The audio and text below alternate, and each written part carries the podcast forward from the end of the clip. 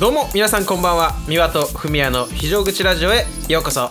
パーソナリティの三輪と、ふみやです。えーこのラジオは高校時代青春を共に過ごした2人が東京と札幌からお届けしていくラジオですよろしくお願いしますはよろしくお願いします。本日で47回目ですね。はい、えー着々と50回目へ向けてねあの一歩ずつ歩みを進めてるというところでございますけれどもですね。いやあっという間ですね。本当にでも1週間が。えーえーあの前回のラジオ終わった後すぐにですね、はいはいえー東京リベンジャーズ読ませていただきまして、早速ですか？はい、全部読みましたから。おもう全部読んだの？えー全部読みました。僕はあの読むと決めたらすぐ読むタイプの男なんで。なるほど。今ねもうね最初のところまで。まあアニメとかもちょっと見て最初僕アニメ何話か見てその後漫画を見て、えーっていう感じ。だから僕はあのちょっとずつ漫画を読むとかできないタイプなんですよ。あー一気に読みたいタイプなんだね。あのもうきなんかあのやっぱ週刊誌の漫画って毎週ちょっと気になるように作ってあるわけじゃないですか次週が。あーまあねちゃんと買ってもらえるようにね確かに。そう、うんで次の一週一週が楽しみに作られてるんであのやめ時がやっぱないというかどこもうそうどこを読んでもね次が気になる展開で終わるので。確かに確かに。はいはいはい。そう僕はねやっぱりあの我慢ができないタイプなんでね あの、まあ、一気読みさせていただきましたああそうどうでした？感想としていや。面白いですねうんめっちゃ面白くて多分今新しくまたなんか新しい何々編みたいなのに入ると思うんですけどはい。多分これがもうあれですよねきっと多分ラストですよねいやと思うけどまあ人気次第ではねその引き延ばされる可能性もあるかもしれないですけど。まあね、まあ、これ以上でもどうかなってそのさもう多分結構最後の方まで来てるんじゃないかなとまあ思いつつちょっとね、まあ、楽しみに読んでいけたらと思います。いやーでもね本当ね読んでいくとさなかなかこう中二心がくすぶられつつ内容も面白いから、確かにあれ全員中学生かと思うといやそうなの。あのふふみやさんの、うん。まあ、発狂権では到底かなわない相手もやっぱ何人かいるわけじゃないですか。いや本当そうですよ。でもまああのふみやさんのね発狂権があったら幹部レベルまで行くんじゃないですか？いやもうでもあの喧嘩賭博で一番最初にやられますよ僕は。僕も多分あそこでちょっとうわやだなと思って学校行かなくなりますね。いやーでもねあのー今ね結構そのなんでしょうまあ喫煙とか飲酒とかあとはまあ、ね暴走行為なんかっていうのはまあ、うん。昔と比べてこう 世間からの風当たりはねまあ強くなってきてると思うんですけど、はいはいはい。まあ、そんな逆境の中でまたちょっとそのヤンキー漫画アニメをこうねここまでブレイクさせたっていうのはねやっぱり男はみんな好きなんだなって思っちゃいますよね。いやーそうですね、だから今ってそのまあうん僕らの時代っていうのもあれですけど、うんうんこうまあいわゆるヤンキーっぽいヤンキーって今いるんですかね。確かにね。あのー僕らの、えーまあ中学校卒業から、まあ、高校入学にかけてのトレンドが、あのすごいトサカが流行ったじゃないですか。はいはいはいはいあの、まあ、いわゆる逆毛っていう技なんですけどうんこう髪の毛をめちゃめちゃ高く立てるっていうのが流行ってて。はいはいはいはい。で結構そのまあイオンとか行けばまあぼちぼち見かけるぐらいだったと思うんですけど、うんうん。最近確かに見ないですね。なんかヘアクリップとかつけたじゃないですか、みんなで。つけてますね。えーなんかあのスクールバッグにねなんか落書きしてとか、うんポスカーでね。腰パンね、はいはい。めちゃめちゃ腰パンしたりとかそういうのあったと思うんですけど今って多分そういうのがもうダサいっていう認識の時代だと思うんですよねきっと。あーだからきっちりその着る方がかっこいいっていう、まあ、風潮に風潮というかまあそれが本来の着方なんだけど、そう、まあ、一周回ってってことなんですかね。多分ねあのうん。僕の、まあ、考えとしては今、うん。SNS インスタとかねですごいその、もう昔と違って情報が共有できる時代で、はいはい。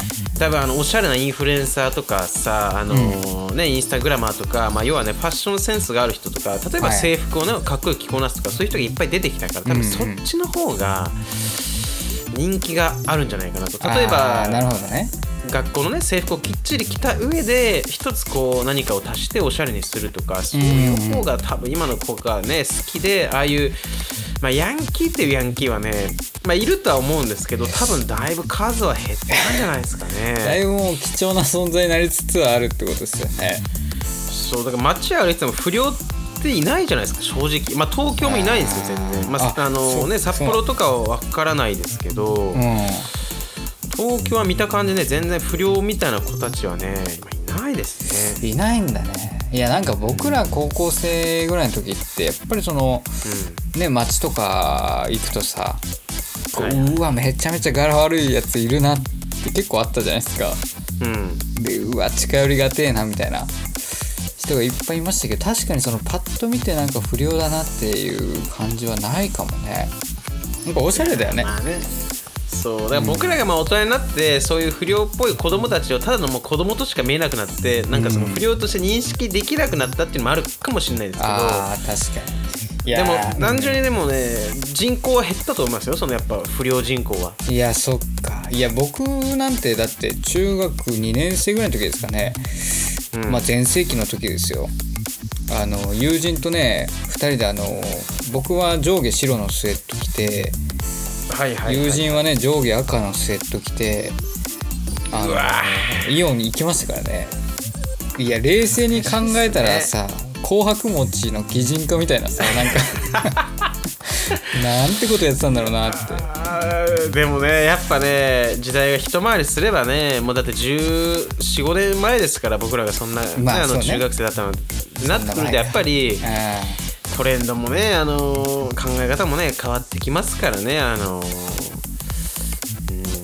まあ、時代は変わっていくっていうことででもやっぱりねあのヤンキー漫画とかっていうのはこう、なんかね男だったらくすぐれる部分があるなっていう。そうですね。で結構これ女性にもね人気あるみたいなんでまあ、イケメン多いですからねあのそうなの。漫画って。そうそうイケメンが結構多いし、まあ、作画とかもねアニメはすごい綺麗なんでうん。まあ普通にこうアニメ好きの方からしても面白いんじゃないかなという内容になってますのではい、まだの方はでねうん。ええ。まあ、読んでいただければっていうところでフミヤさんは中華一番見ていただけました、僕ですね。1話だけ見ました中華一話なんでまで1話だけとかそういうことになるんですかね本当にフミヤさんいやほらあののその不良系の話に戻りますけどはいはいはい。極戦とかってさああはい。1話でこう完結するじゃないですか。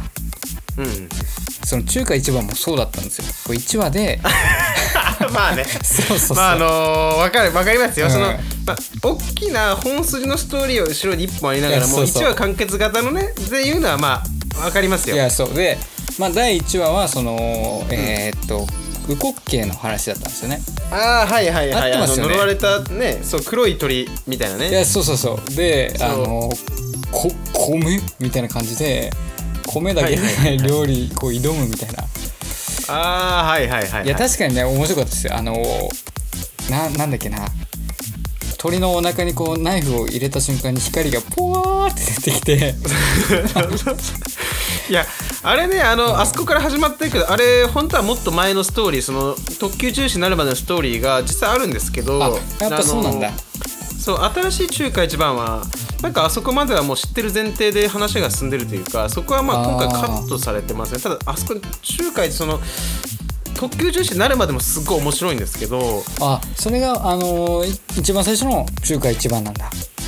そうそうそう。で、うん。まあ今回はねあのウコッケイのね、うんあの確か こう村のどっかの村のあの、まあ、兄だかがこうねウコッケイを追い続けたままお金がなくなってなくなってしまったっていうところの、うん。でその妹さんみたいな人はだからそのね家族奪ったっていう黒い鳥あうん。ウコッケイは呪われた鳥だみたいなことを言うんだけど、すごい美味しい鳥でっていう話だよね。そう。それでなんかその鶏料理の大会みたいなやつでそれをそのその町のみんなに知らしめ知らしめるというか分かってもらうっていうのでそのすごい感動的なね終わり方をするんですけど。はい。えでもね「あの新中華一番」っていうタイトルだったんですよね。そうそうそうそうだからあこれ美和の言ってるやつと違うかもしんねえなと思いながらまあ見たんですけど。はいはい。た合ってたってことですよねそしたら。そうですね。だからあの2話目3話目と続いていってあの第2シーズンまで今出てますので全部まあ見ていただければいいんじゃないかなと思いますけどね。僕も見たわけですけどいやちょっとねでもねいや面白いんですけどこうなんだろうな。なんかあーなんか見るもんねえし暇だなって時に見るアニメにしようかなと思います。まあわかりました。しょうがないですね。そこは好みもあるので。えというわけでじゃあ今週え、はい。の、今週時事ネタ。タ。いやもうあれしかないですよねきっといや多分あれしかないんですよ。いや今週の時事ネタなんですけども、ましたけどはいはい。えー本日ね収録日の5月19日。うん。これはもう世間を騒がせました、えーえ女優のガッキーこと新垣結衣さんとうん。歌手で俳優の星野源さんが、はいはいはい。なんと結婚を発表されたと。いやーあの巷では新垣結衣さんは僕と入籍するって噂もあったみたいなんですけどちょっと違ったみたいですね。情報筋の話ではあと200回ぐらい本タイムリープしないと。どっかにでもあの同じ人間として生きてる以上はどこかに絶対ゴールはあるので。いやそうですね。うんまあそうですね。いや本当でも情報筋が言うところではねあの来月あたりに僕と新垣さんが入籍するんじゃないかって噂もね。噂もなきにしもあらずだった 出てたらしいんですけどちょっと違ったみたいですねいやでもこれやっぱりあのツイッターのねタイムラインにこう上がってきてましたけど、うん。やっぱりみんなのこうまあもちろんね祝福の、まあ、雰囲気も当然ありましたけどもやっぱりねこう落胆されてる方が多くてですね。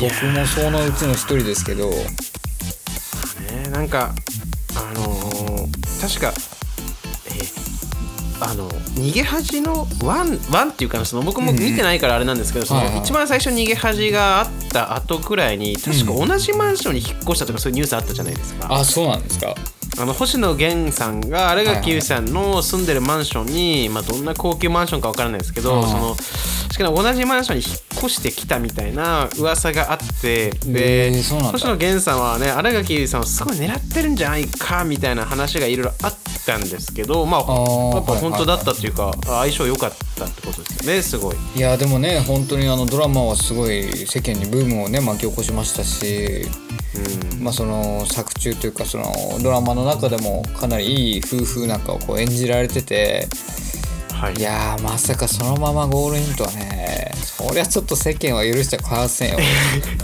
いやあのーすごい祝福して祝福してくれる層と、ほん。と許してくれやせん層がねあのー 多分はっきり分かれると思うんですけど、そうなのよ。いやーそうあの今日ね僕あの本当にね久々になんか体がもう限界ではいはい。あの本当に久しぶりに昼寝ちょっとしてたんですよ、ん。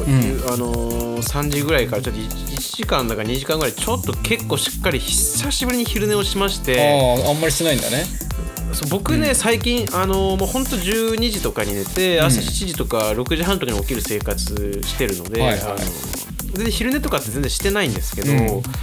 まあ、最近連日のねトレーニングとか減量が重なって本当に疲れてたっていうところで、まあ、ちょっと久々に昼寝をしてみててですね、はいはい。で、まあ、起きてあっと思ってスマホ見てちょっとツイッター見るかと思ってパーってつけたら、なんかみんな騒い騒いやたらツイッターが騒がしいなって感じしたんですよ。そうね。でこういう時は何かあるよと思って、あのトレンド見たら結婚するって書いてあって、うんうんうん。あらと思って。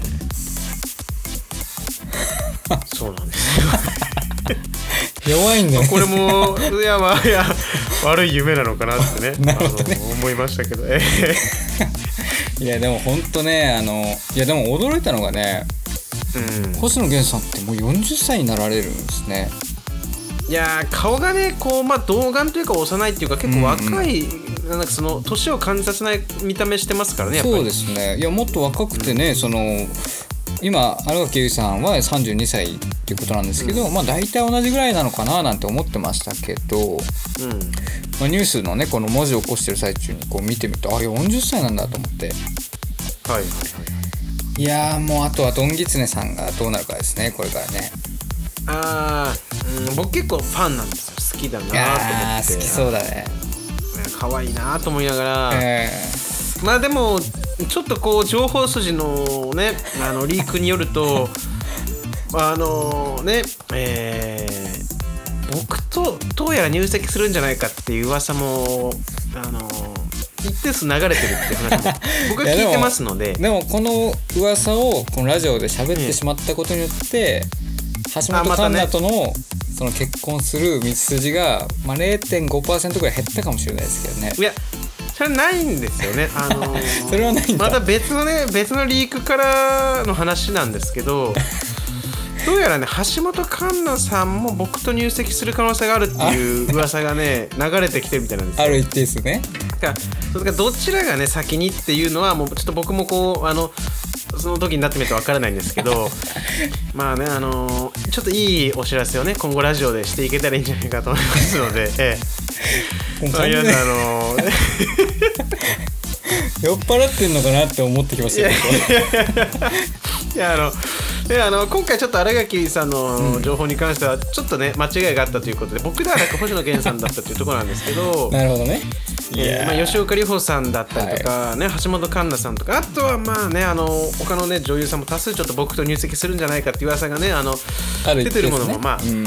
あります。ねまあ確定情報しかねあのここでは出せないので今はちょっとまだ吉岡里帆さんと橋本環奈さんっていうところでね確定情報としてはちょっと出させていただいてますけれども。まあどちらとねあの僕自身ゴールインするかっていうのも皆様ちょっと今後ねあの続報をお待ちいただければ。どんな締め方どんな締め方で。そうですね。いやでも本当ねめでたいことですけどやっぱりここ数年で僕らのそのね特にハマってたっていうかねなんていうのかなドラマのすごい見てたドラマってあるじゃないですか。僕ら中学生の時とか。はい。その時に見てて憧れてた女優さんたちがこう次々と結婚されていくのを見てちょっと嬉しいけど、まあ、ちょっと寂しいみたいなね気持ちになりますね。ねあのーやっぱりまあねその幸せになっていただくっていうのがまあ一番なのでね。あのーちょっと今回新垣結衣さんに関しては僕がねちょっと幸せにしてあげられなかったっていうのはねあのー大変心苦しいところではあるんですけど。も突きつけられてる誰かに。であのーまあ、星野源さんだったらねすごいあのまあ僕も任せられるなっていうところなんで、信頼がねおけるね。ね、そうそう。ぜひあのねまあ幸せになっていただければそうですね。いいんじゃないかなと思うところですけれども、あのまあね、えー本当にあのこれ分かんないですからね。あの、うん。本当にその本当に新垣結衣さんとか、うん。橋本環奈さんとか吉はい。岡里帆さんとか、本当に僕らのラジオ何かのこうあのきっかけで 聞いてないっていうことないとは言えないですからね。ねそんな確率ねあのゼロではないですから、まあゼロではないね。確かに。うん、あの極端にこう低いとは思いますけど、ゼロではないので。だからあの本当にねえーこうまあ僕のね 100, 100個から1000個ぐらいあるこの、はい。なんていうのパラレルワールドの中の一つとして もしかしたら当たりを引いてる場合はああれって美和さんもしかしてね私のことちょっと好きなのかなあの橋本環奈さんとか聞いていただいてて。何を言っとんじゃもしかしたらあの DM とかからねやっぱ連絡来るっていうのをあのそれを見てた情報筋の方がリークしてる可能性もあるので。まあそうね。何がきっかけがちょっとねそう分からないのであの今後も僕もしっかりとこう一回一回のラジオをね魂を込めてやらせていただいて、そうですね。ちょっとね視聴者の皆さんもねあのリスナーの皆様もちょっと僕がね、えーゴールインするその瞬間をちょっと見ていただければと思いますのでぜひ。交互期待ということですね。とい。うことで、まあ、何を言ってんだって感じなんですけどはい。ね。いやもう途中からなんかもう誰かに脅されてんじゃねえかと思ってきますよいやーあのね、えータイムリープしてんのかっていうところなんですよねいや僕としても。いやもうねこれは。もうね。はい、はい本当にくだらないこと言ってしまいましたけれどもちょっとねじゃあメインテーマ、ね。えー移っていけたらと思うんですけれども、えー日本の悪しき風習ということで。はい。いやーこれねあのー僕今回またテーマ決めさせてもらったんですけどはいはいはい。結構その日本特有の文化というか風習って結構あるじゃないですか。そうですね。まあ、例えばねその目上の人に対するこう敬語とかさ。うんあとは、まあ、結婚式とかのねその手紙が来た時の返信するこうなんかマナーとかさ。うん。なんかいっぱいそのマナーってあるじゃないですか。そうですね、あのまあ、海外のその、ね、食事のマナーとかはあると思いますけど。あーまあ確かにね。あの日本ってその結こう世界的に見ても細かいマナーとかうん決まり事って多い方なんじゃないですかねいやそう思うんですよね。で僕昨日ちょっとあの、まあ、大事な書類を書いてましてええ。それがですねあのボールペンで手書きなんですよ、はいはいはいはい。で結構ねまだこの日本にはねその手書きという手書きじゃないとダメっていうなんか書類とかっていっぱいあると思うんですけどうんいやーもうパソコンの時代じゃないですか。今時ね。多分日本ってねあの、精神性というかそういうところすごい残ってるので、やっぱりあのなんていうのかな手書きで書くことがまあ気持ちが伝わるとか要は気持ちが入ってるとかあのそういう見方されると思うんですよね。その例確かに、ね、えばパソコンでそうエクセルとかで作った書類っていうのはなんか気持ちがこもってないとか例えば履歴書とかねそういうのもそうだと思うんですけど気持ちがこもってないとかって、まあ、思われると思うんですよ、まあ僕ら若い層とか下の層って年齢層っていうのはもう多分そういうのと思わないと思うんですけどまだまだやっぱりねそのそこ上の方々っていうのはそういう時代があったと思うので。いやそうなんそうまあでもそのだから風習がまあ悪しき風習っていうテーマで触れちゃってますけど、うんあんまりそのなんだろうなメリットが生産性がこうないじゃないですかやっぱり。そうですね、でしかも修正テープを使っちゃダメとかさはいはいはいなんじゃそれみたいな。なんじゃそれとかはこう思ったわけですよ昨日ね書きながら。うんうんでなんか他にあります？悪しき風習とかって。いやーあのーうんまあ引っ越しとかの時って敷金礼金ってあるじゃないですか。ああはいはいありますね。でまあ敷金っていうのはまあ理解できるんですよ。その、うんうん。例えばねあの済ましていただくにあたって何かあった時の修繕費とかに使う。一応まあね前もって保証金みたいな感じで置いとくっていうのは分かるんですけど、礼金って何なのよと思って僕調べたことあるんですよ。なるほど。礼金。そしたら礼礼金ってあのなんか日本のね独特のスタイルらしくてあそうなんだ。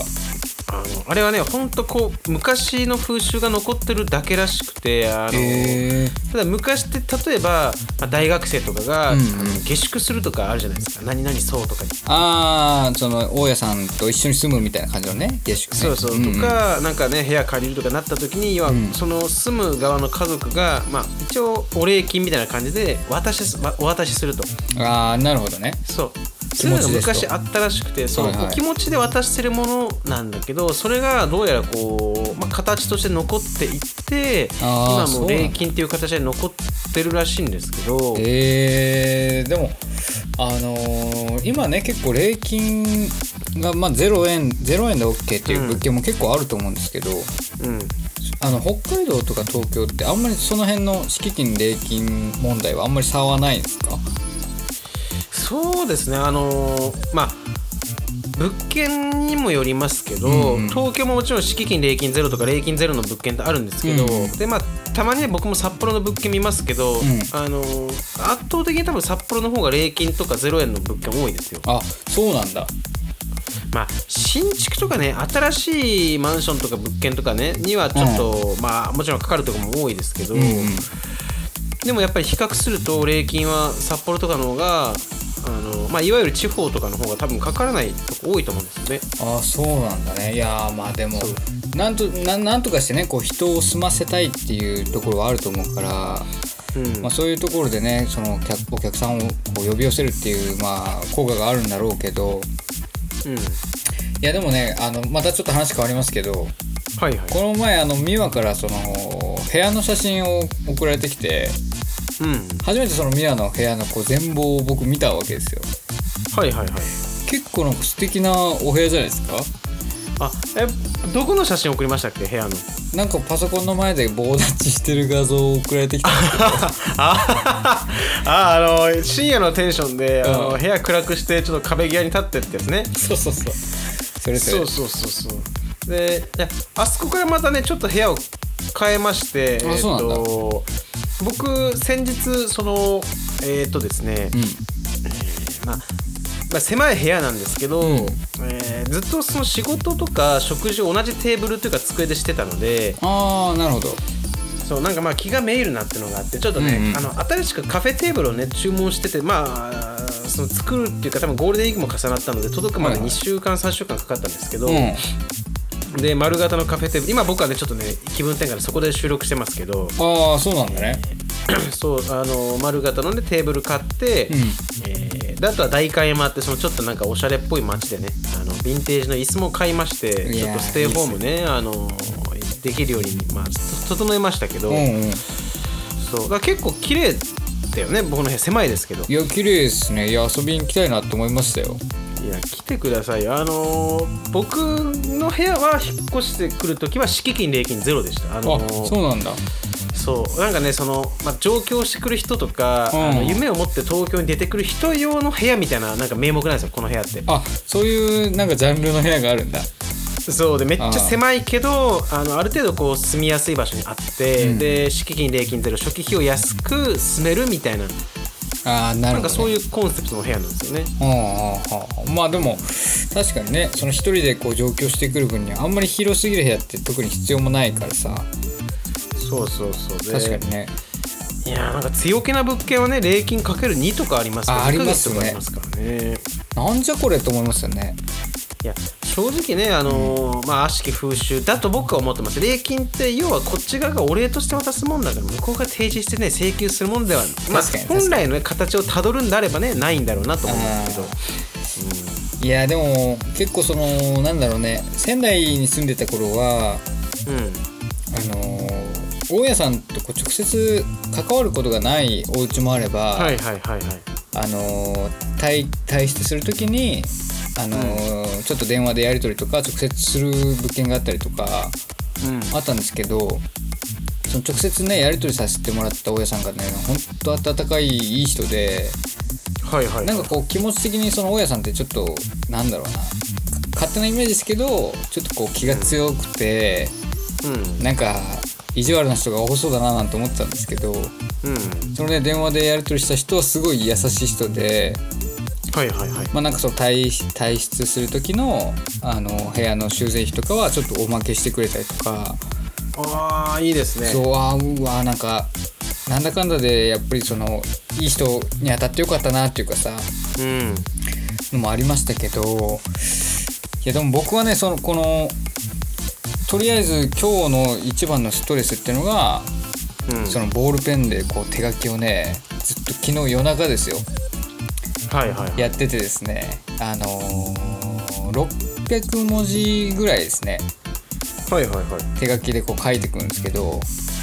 最後の580文字目ぐらいではいはいは間違ってしまっていいやーそれねきついよね。そう。でうわーと思ってで2枚予備があったんですよ。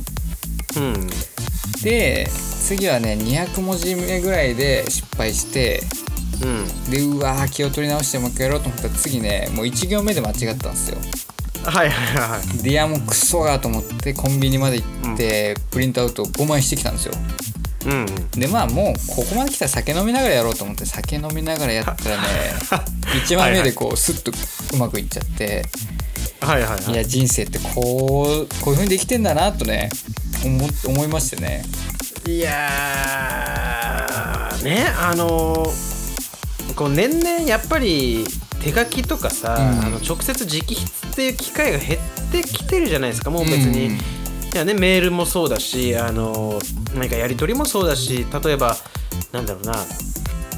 え僕もまあ iPad とかでね要は消せる状態でものを書いたりするわけだし。ああまあそっかそうだね。なんかそのねプレッシャーがある状態で文字を書くっていうのがそれこそ本当に結婚式の招待状に返信する時ぐらいなんで。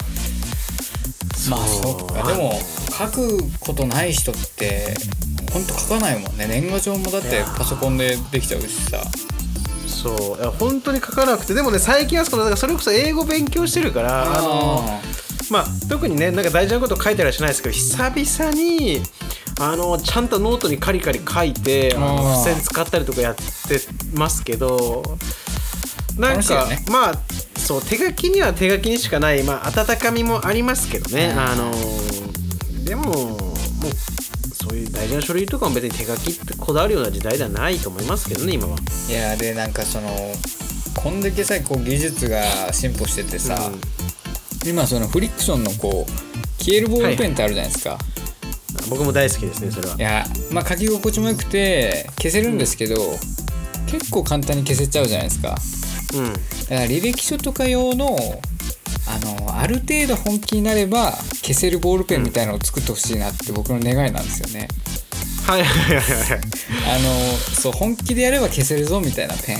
えー、その本気はどういう本気がいいですか？あのー、なんかそれ専用の専用消しゴムを使うとか。いやもうちょっとそのえー難しくて、例えばその専用の液を塗ってレ電子レンジでチンすると消えるとか、はいはいはい。なんかそれぐらいガチでやんないと消せないみたいなあーなるほどね。そう。でその専用消しゴムとかだとそのまあなんか他の摩擦で消えちゃう恐れがあるわけじゃないですか。うん。だからその本気の人用の消せるボールペンをちょっとね作ってほしいんですよ。僕。はいはいはいはい。いやーまあ売れないでしょうね。売れないですね。そうでもねあのフリクションは本当にすごい発明だなってやっぱ思いますし、うん当時ねあのー僕が学生の時一番好きだった普通にこう消せないボールペンで一番好きだったのは、うん。僕はサラサってやつでしたね、ああサラサもいいですよね。僕あも今れまだありますかあれ？いあ僕もねまあこれ最近買ったやつなんですけどサラサありますよ、部屋にこれ。やあれ一番ね書き心地がすごい良かった印象ありますけどね。そうで色もさこうなんかなんていうのかな可愛らしいっていうか、いろんな色出てるじゃないですか。うんだから揃えたら可愛いみたいなさ。僕はなぜか目の前にあるサラサ茶色ですけどね。え茶色？茶色。うんこ色ってことなんですね。そうですね。いやあの例えば100均とかでさ、こうう安いのあるじゃん。100, 100円で3本とか入ったボールペンとかああありますね。まあ、ああいうのはもちろん書けないことないですけど、ああいうのって書き心地なんか先端のそのなんですかねあれがぐにゃってこうちょっとクッション性が強すぎるというか。皮むっていうかね。そうそうそうそうう。ん。なんかそういうのはありませんか？ありますねあります。いやでもそのなんコスパで見たらその、うん。赤黒赤黒で1本のボールペンが3本入ってるとかさそうそうそう。だからめちゃめちゃ安くていいんだけどいざねこう買ってみて重要書類とかに使うってなるとちょっとね出てこないですねこいつらは。筆箱からは。そうね、まあ安物買いの銭失いっていう言葉もありますいけれども。やそうです。よでも今はあのジェットストリームとかっていうボールペンもあってはいはいはいはい。それなんかもね書き心地最高ですよいやーボールペンか本当にねそのまあフリクションよく使いますけど消えないボールペンを使う機会が本当ないので、ちょっとねあの今度また、まあ、買ってみたいと思いますけども。文房具系ってね結構ね買う時とかはすごいテンション上がるじゃないですか。そうだね。うん。でたまにね行くとやっぱその僕なんかもその専門学校以来ですから買うのなんて、はいはいはいはい。えーたまにこう文房具コーナー行くとなんか余計なもんまで買っちゃったりするんですよね。いやーなんかちょっとね地元ネタになりますけど、うん。えーあのこうちゃんフォートお店あるじゃないですか。ああこうちゃんほね。そうあのーまあね、リスナーさんに説明するとちょっとこう大きめの、えー例えば CD とか、うんうん。えー本とか文房具とか、まあ、パズルとかなんていうのそのねあの画材とかさそういういろんなあそういうこう系統のものがね入って、まあ、中にミスドとかも入ったりするんですけどあありますね。えーあままだややってますよね。コロナで潰れたりしてないいやいやありますあります。大丈夫ですよあそこはね人気があるというかであそことか行った時やっぱね見たことないようなね結構こういい文房具とかも多いのでなんかテンション上がるんですよね。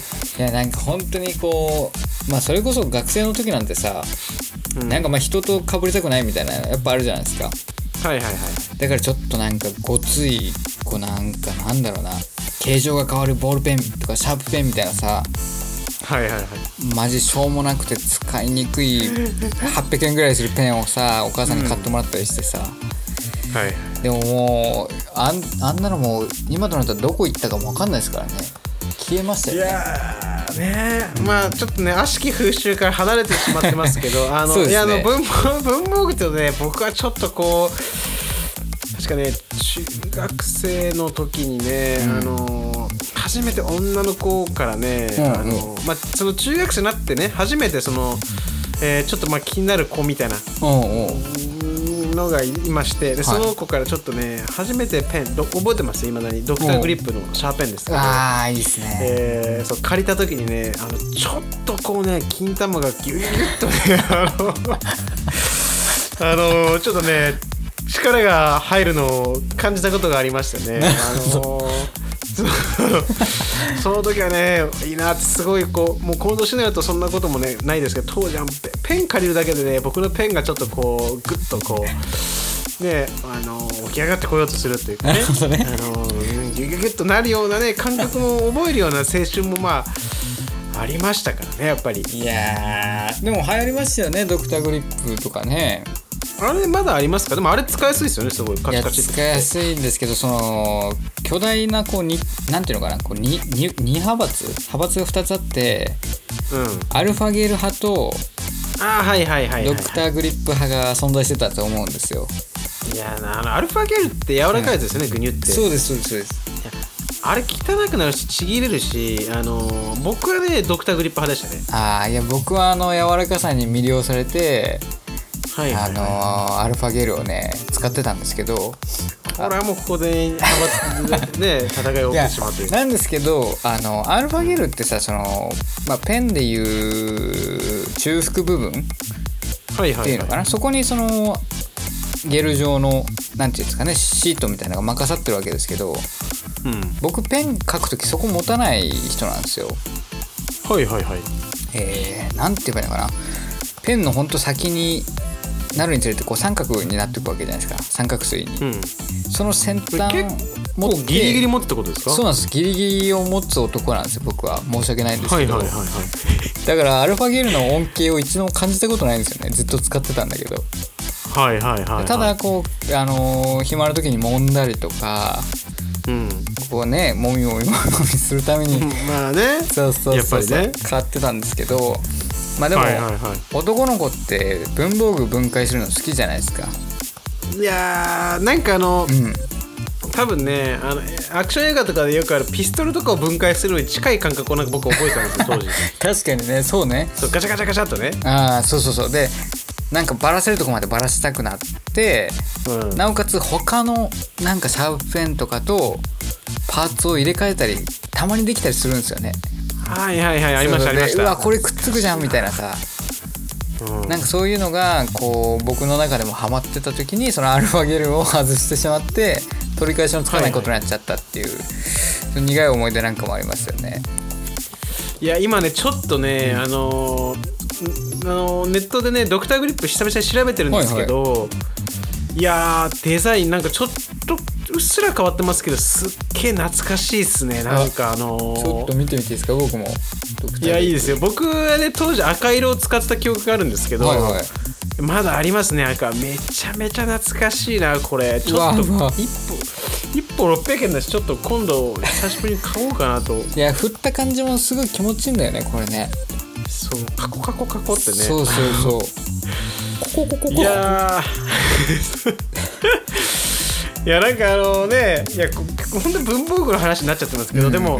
いやまあまあまあ。なんかいや。文房具ってね青春感じますよ。あのなんか懐かしいんですけど、うん。それこそこうねちょっとこうまあもう時効だからあれですけど学生の頃とかさ、はい。まあカンニングってみんな一回あるじゃないですか正直。一回はね。ああまあね何かしらこうね考えたりはしますよね。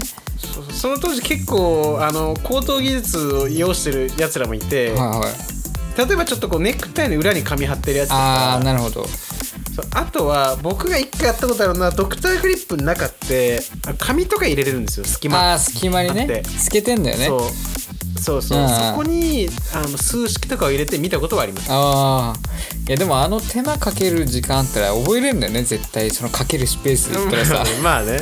僕らっていかに楽するかって考える動物なんで。でも確かにそうなんか文房具によってはそういう工夫ができたりもしたよね。確かに。そうそうそう。いやーそっか。いや見ました？ドクターグリップ。見ましたよ。僕はねあの紫色をね確かあのお下がりか友達からもらったのかだったかではいはい。持ってたんですけどその僕とね美和の友人の K 君っているじゃないですか、あはいはいはい、まあ、K 君がなんかその最初にまあ僕の地元では持ち込んできたんですねそのドクターグリップという文化をね、はいはいはい。でまあ毒グリって結構呼ばれてるじゃないですかはいはいはい。はいでまあその K 君が毒グリやべえ毒グリやべえみたいな感じではいはいはい。なんか朝一緒に行ってる時に言ってくるわけですよ「毒栗やべえ」みたいな、で毒栗ってなんだろうなと思って。でで全然教えてくんないんですよケイ君も。毒栗って何って言っても全然教えてくんなくていやめちゃめちゃいいのがあんだよ今毒栗ってやつがさみたいな感じで言ってきて。いやだから毒栗ってなんだよって言われてもうねすごい悩んだ記憶もありますね。はい、いやーなんかいいですね文房具ってこう、まあ、青春が詰まってる感じしますねやっぱいりやそうですね。あーなんか好きな子が使ってるペンをこう一緒にね真似してみたりなんかさありましたけどね。えー、なんかありましたよ。あのいやもうね悪しき風習どこ行ったって感じなんですけど。はいはい。いや僕がね横目で見てねうわー羨ましいなと思ったのが、カップル同士が同じペンの部品を交換して要はあのー、なんか色ケンタウルスみたいな、そうね感じっていうか上半身と下半身が入れ替わってるみたいなあるじゃない。色がね、うん。やってるやつらがいてね僕は畜生この野郎と思ってましたね。でそこに自分のパーツをこう組み込んでいくっていう技をこうやったりしてな曲が りしようとしてるのかって感じなんですけど。い やいや。そっかまあそういうのもあったんだねミワのところは。やりましたね。懐かしいですね。懐かしいねちょっとね。いや高校いや最近高校時代のエピソードなんてほぼほぼ喋ってないですからなんかまた久々にちょっと一回りしてやりたいですけどねいやそうですね。次回はじゃあそうですね。まあ高校時代の思い出って結構まあ数数がいっぱいあるからうん。まあなんかこうフリートークで喋っていければなって感じですけど。なんか特にみずみずしい話とかをちょっと夏も近いですしあの、うん。あの東京もね梅雨がほなんか少しずつ来てるのでちょっとこうね気分がどんよりするんでちょっとねみずみずしい爽やかな夏の話でもしてね、えー爽快なね。なんかそんなのねやりたいなと思いますけど。そうですね、まあはいそうしますか。悪しき風習はねあの本当にちょっとだけ話したぐらいですけど でもそこからねね。あの広がっていくっていうのがこのラジオの醍醐味ですんでいやそうですよ。いやでもまあ今回のテーマはその僕が昨日ね深夜2時ぐらいまでずっとこう、ストレスが溜まっててここで吐き出したかったっていうだけなんで、はい、まあ、結果ねここまでずっと話が広がってよかったなと思います。はい。えー、じゃあまあね今日はまあこれぐらいですか？とりあえずは。そうですね。あとは最近あったことなんかはないですかね。そうですね。いやちょっとこうまあこんなもんですかね。ちょっとこういやあのインスタとかの方にね、ええ。またね写真とかをねこう投稿していってちょっはいとまあ、僕の部屋の写真を載せるっていうのはあんまり面白くないんであれですけど、まあこの買ったテーブルとかね椅子とかをちょっとリスナーの皆さんに見ていただきたいという気持ちはまあありますけれどもああいいですね。ちょっとまあねあの伝え方は考えながらね あのまあやっていけたらと思います。そうですね。まあお互いやっぱりその好きなアイテムっていうかこだわりのあるアイテムってやっぱりいくつかあると思うんですよ、うん。まあ、例えば革の小物だったり、うんまあ、お気に入りの洋服だったりね。あそうね。あの、高校時代の話もいいけど、ん。すごい長く使ってるお気に入りのアイテムとかこだわりのアイテムとかについて語るっていうのもありかもしれないですね。そうですね。これなんか僕らっぽいんじゃないですか？結構そういう方が。確かに。こだわりのこう、アイテム。そうだね。次回あたりはそのテーマでちょっと喋ってみましょうか。やっていきましょうということで。そうですね。はい。まあ今日も1時間近く、まあ、まあ50分ぐらいは喋ったってそうですね。45分ぐらいは喋ってますね。そうですね。えー、しここここここっていう感じでまあ はい。